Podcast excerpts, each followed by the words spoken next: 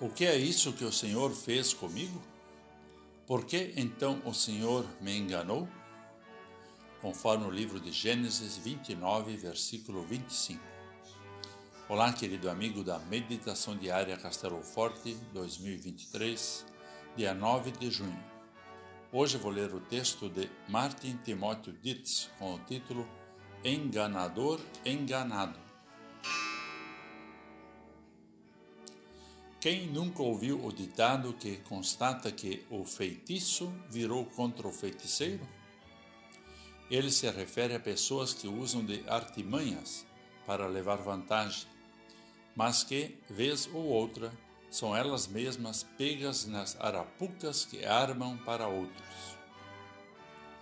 Jacó está exasperado com seu tio Labão Sete anos trabalhou para o seu agora sogro por amor a Raquel.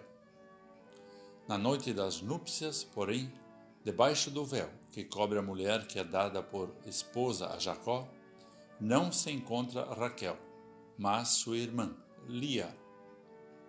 De manhã, depois que o ato conjugal já se consumou, Jacó descobre o engano do qual foi vítima. Labão justifica seu embuste com a tradição da época, expressão da preocupação dos pais para que as filhas não ficassem sem marido. Jacó, o enganador, não podia recorrer a essa desculpa. Quando logrou seu irmão e seu pai, pensou apenas em si mesmo. Agora, Jacó sente na própria pele algo do mal que praticou contra outros.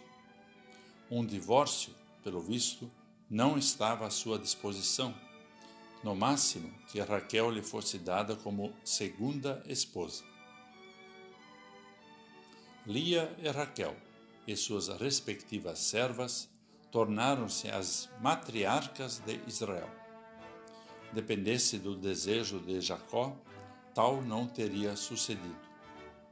Os casamentos de Jacó descrevem, portanto, algo do agir livre de Deus, que se utiliza de seus instrumentos do modo como ele soberanamente quer e que faz passar seus servos e servas por sofrimento para poder utilizá-los para cumprir suas promessas.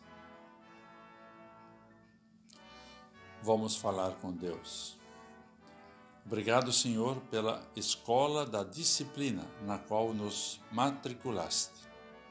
Graças rendemos por não nos concederes o cumprimento de nossos propósitos astutos e egoístas, mas nos abençoares exatamente por meio dos nossos planos fracassados. Assim oramos em nome de teu Filho Jesus. Amém. Aqui foi Vigan Decker Jr. com a mensagem de hoje.